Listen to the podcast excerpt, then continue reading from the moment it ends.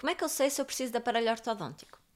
Uh, a forma mais fácil, obviamente, é ser avaliado por um ortodontista, uh, que, vai, que lhe vai dizer, independentemente da idade que tenha, se é necessário um aparelho ortodôntico ou não.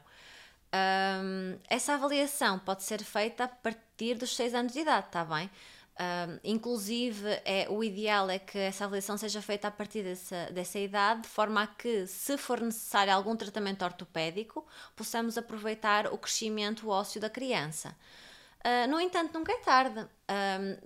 Em adulto, uh, a colocação de aparelho ortodôntico também é possível, não temos tantas potencialidades de correção ortopédica, no entanto, conseguimos sempre melhorar uh, a posição dentária e, e a posição mandibular.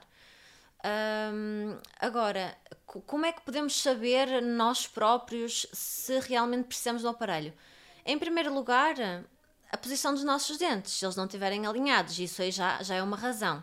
Muitas vezes pode ser só uma coisa estética, mas a estética é muito importante no nosso dia a dia, vai nos dar muita confiança. Portanto, a primeira, a prim, o primeiro sinal que podemos precisar de um aparelho é efetivamente os dentes desalinhados. E depois um, podemos olhar para a posição um, das nossas bases ósseas, saber se o nosso queixinho está um bocadinho para trás, como é que está o perfil, se, existe algum desvio, Uh, isso também é um indicativo grave que nós precisamos de aparelho.